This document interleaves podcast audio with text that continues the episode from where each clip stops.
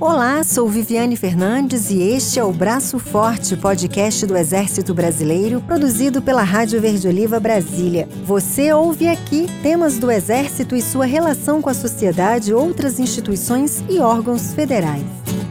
Junho é o mês de conscientização sobre a necessidade de doar sangue. A jornalista e escritora Larissa Jansen conhece bem a importância desse ato voluntário que salva vidas. Há 38 anos, ela convive com a síndrome de Still, doença autoimune caracterizada por uma artrite inflamatória. A doença causa destruição das articulações e acarreta outras comorbidades. Aos 16 anos de idade, durante uma cirurgia de prótese total de quadril, ela teve seu primeiro contato com esse ato de amor. Em relação à minha ligação à doação de sangue, ela começou aos 16 anos de idade, quando eu precisei receber sangue a primeira vez, porque eu fiz uma prótese total de quadril do lado direito e do lado esquerdo. Nessa época eu não andava mais e eu fui para os Estados Unidos para me operar lá, que no Brasil não se fazia essa cirurgia. E eu recebi plasma, uma parte do sangue do meu pai. Gratidão é eterna. Aqui no Brasil eu recebi sangue já pela segunda vez, cerca de 15 anos depois, quando eu fiz a minha revisão de prótese total de quadril. Nessa época que eu recebi a minha segunda doação de sangue, eu fui presenteada também com doação de ossos, que era algo que eu não sabia que existia, mas existe e é possível que pessoas voltem a andar e voltem a ter qualidade de vida graças a esse tipo de doação. Foi o que me levou, inclusive, a escrever um livro, Diário de um Transplante Ósseo. Portanto, a minha ligação com a doação de sangue e doações em geral, ela é de que é um benefício social. Doar sangue não custa nada, é só uma picadinha. Doando sangue você vai produzir mais sangue no seu organismo, você vai produzir mais líquido, você vai estar beneficiando uma série de pessoas. Uma bolsa de sangue pode salvar até três pessoas. Por favor, doem sangue, doem qualidade de vida, doem vidas. Obrigada.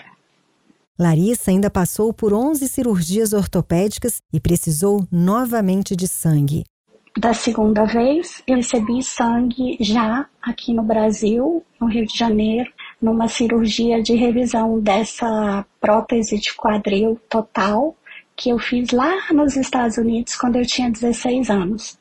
E basicamente eu só tenho gratidão pelos meus doadores. Aqui no Brasil a legislação ela não permite que a gente saiba quem doou e de maneira pessoal eu posso dizer que eu sou eternamente grata aos meus doadores, tanto de sangue quanto de ossos, porque eu também sofri um transplante ósseo, na realidade dois, um do lado direito da perna, outro do lado esquerdo da perna. E a gratidão é eterna. Para salvar vidas como a de Larissa, o Exército Brasileiro promove anualmente a campanha Ajudar está no nosso sangue. Durante o mês de junho, mês que celebra o Dia Mundial do Doador de Sangue, os militares de todas as OMs do país são incentivados a doar sangue, como relata o adjunto da Divisão de Planejamento do Centro de Comunicação Social do Exército, o Major Monteiro de Barros. Na verdade, essa campanha ela acontece todos os anos. A gente foca ela no mês de junho, por junho ser o dia né, do doador de sangue. Então a gente foca no mês de junho e, na verdade, é um grande incentivo e um apelo, não só para nossos militares, mas para a sociedade, doar sangue né, constantemente, ser fiel doador de sangue. E a gente consegue melhorar a vida de muitas pessoas, esse lado muito forte do Exército, que é a nossa mão amiga. Então a gente consegue melhorar a vida de muita pessoa, a qualidade de vida de muita gente, através desse pequeno gesto de carinho atenção com o próximo, que é a doação de sangue. Somente em 2021, para os nossos ouvintes aí terem uma ideia, foram mais de 35 mil militares doadores, totalizando mais de 17 mil litros de sangue doados e mais de 140 mil pessoas beneficiadas. Esse gesto que eu volto a frisar de carinho né, e atenção com o próximo aí o militar queira doar, ele é incentivado a doar a qualquer momento. Né? A gente motiva os nossos militares a qualquer momento que haja necessidade, mesmo voluntariamente, a gente tenta fidelizar, na verdade, essas doações. Para que ele sempre vá ao banco de sangue doar, mesmo que não haja nenhuma necessidade, nenhum apelo da sociedade em função disso. Claro que às vezes há um apelo maior da sociedade em questões de calamidade, né, para doações, como aconteceu em Recife há pouco, mas a gente motiva que o militar seja fiel ao doador. A campanha acontece, na verdade, com foco mesmo no mês de junho, mas todo ano o militar é incentivado a doar. A iniciativa do Exército Brasileiro é apreciada pelos hemocentros de todo o país. Em Brasília, o presidente da Fundação Hemocentro, Osnei Okumoto, destaca a importância de gestos como esse. O Exército ele participa ativamente na reposição dos nossos estoques através dessa campanha da conscientização dos próprios superiores aí do Exército, né, os generais, os coronéis e também os comandantes de batalhão, que são pessoas que dispensam muitas vezes os seus soldados ou seus praças ou oficiais para virem até o Hemocentro e efetuar a doação. E então eles têm plena consciência de que estarão salvando vidas e dessa forma multiplicam esse hábito, né, esse dom de poder doar vidas e salvar pessoas. Uma bolsa de sangue pode salvar até quatro vidas. A doação de sangue é importante porque todos os hemocomponentes que são produzidos, hemocomponente é o que a gente vai dividir um sangue total em vários elementos que serão utilizados de acordo com a necessidade clínica do paciente. Então nós temos o concentrado de hemácia, nós temos o plasma, nós temos o concentrado de plaquetas e também o crio precipitado. Então, de uma única doação, nós conseguimos salvar quatro vidas. O importante é que os hospitais aqui do Distrito Federal, do Brasil e do mundo precisam de ter estoque de sangue nas emergências para poder atender os pacientes que chegam em estado grave, quer sejam eles através de acidentes, quer sejam eles através de ferimentos de arma de fogo ou arma branca, ou pacientes mesmo que têm sangramentos intensos. Então é fundamental que a gente tenha um estoque para poder atender esses pacientes em gravidade. Por outro lado, nós temos pacientes com câncer, pacientes com leucemias que precisam de fazer a transfusão de sangue com uma certa frequência, assim como também os pacientes com anemias crônicas, como anemia ferropriva e talassemia. Ao contrário do que muitos pensam, doar sangue é seguro. A doação de sangue é muito segura. Primeiramente, a pessoa, quando chega até o hemocentro, ela faz um cadastro. Nesse cadastro, as pessoas que estão ali já vão fazendo a identificação dessa pessoa, principalmente com um documento com fotografia, que é fundamental para que a gente possa identificar essa pessoa. Depois passa-se por uma pré-triagem, onde a gente observa o peso, que tem que ser no mínimo 51 quilos. Observa se a pessoa tem anemia ou não, e também se ela está com febre. Então, essa pré-triagem é fundamental para que a gente já possa estar ali dando uma segurança para esse paciente. E quando ela entra na triagem clínica, aí sim é feito um questionário mais preciso em relação às questões de doenças, de medicamentos que são utilizados, a comportamentos da pessoa, e isso tudo traz não só a segurança para o doador de sangue, mas principalmente para o paciente que vai receber o sangue. Então, o material é todo descartado descartável, não há reutilização de nenhum tipo de equipamento, então não há risco de contaminação de quem está doando sangue. Osney chama atenção para a quantidade das doações no ano e o perfil daqueles que não podem doar.